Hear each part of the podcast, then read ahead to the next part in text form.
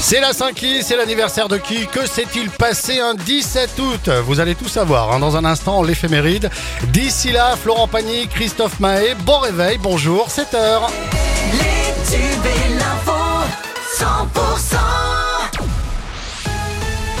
Le journal, c'est avec Margot Alix. Bonjour Margot. Bonjour Fred, bonjour à tous. Un dôme de chaleur va s'installer sur la partie ouest de la France et le Languedoc-Roussillon ne sera pas épargné. Dès aujourd'hui, hein, les températures vont repartir à la hausse dans la région avec des maximales qui vont flirter avec les 40 degrés. Pour les Pyrénées-Orientales, l'Aude et l'Hérault, cet épisode de forte chaleur s'installera durablement dès la fin du week-end. Les précisions de notre expert météo Pierre Loubet.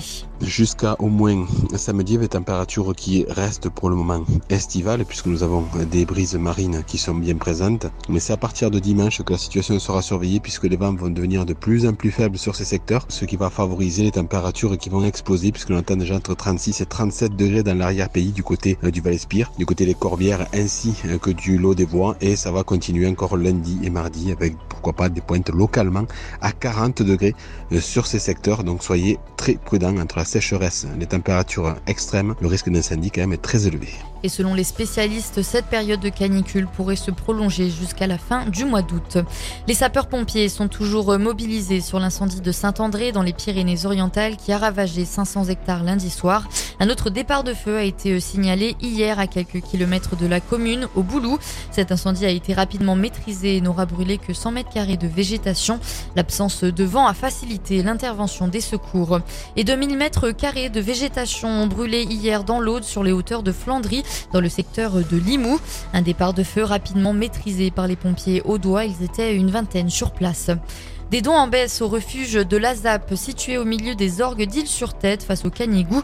L'établissement accueille des chiens depuis plus de 30 ans. Le 31 juillet dernier, le président a laissé sa place après 23 ans à la tête du refuge. Et ce sont Richard Valentin, la nouvelle présidente, et Patricia Lario, vice-présidente, qui ont pris la relève. Capable d'accueillir une trentaine de chiens, le refuge possède 23 pensionnaires en ce moment. Sur place, l'adoption n'est pas le vrai problème, hein, comme pour d'autres refuges, mais ce sont les dons qui se font de plus en plus rares.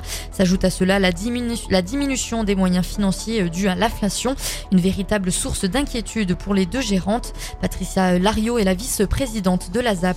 On essaye de toucher tous les, tous les médias qu'on peut toucher. On essaye de se mettre dans les galeries marchandes pour toucher les particuliers, comme ça. Les, euh, euh, on essaye de le faire savoir. Hein. On parle bien d'inquiétude là, hein, parce que parce que le but, eh ben, c'est de recueillir des chiens, de les mettre, euh, de les mettre à l'adoption, mais euh, c'est pas de fermer le refuge. Hein. Et malheureusement, euh, l'argent est la guerre. On est inquiet, on est très inquiet et la baisse des dons a été estimée à près de 30 à 40% Une cagnotte Litchi a également été mise en ligne le 4 août dernier. Elle se nomme Refuge Azap. Tournée des plages des 20 pays d'Oc à identification protégée. Deux passages sont prévus dans l'Hérault à Marseillan aujourd'hui et à, Valras plage samedi. Ils seront aussi deux passages à Port-la-Nouvelle dans l'Aude ce vendredi. Amateurs de plage et épicuriens pourront apprécier les cuvées de la collection printemps-été 2023. Et dans le reste de l'actualité, quatre hommes ont été mis en examen hier puis placés en détention provisoire après le naufrage meurtrier survenu samedi dans la Manche alors qu'une embarcation de migrants tentait de rallier l'Angleterre par le détroit du Pas-de-Calais qui est l'un des plus fréquentés du monde. Pour rappel, un six exilés afghans ont péri dans le naufrage. Les quatre hommes ont été mis en examen pour homicide et blessure involontaire par violation manifestement délibérée d'une obligation de sécurité ou de prudence pour euh, aide au, séjour irrégulier en bande organisée et puis également hein, pour association de malfaiteurs en vue de commettre ce délit. C'est la fin de ce journal. On fait tout de suite le point sur la météo.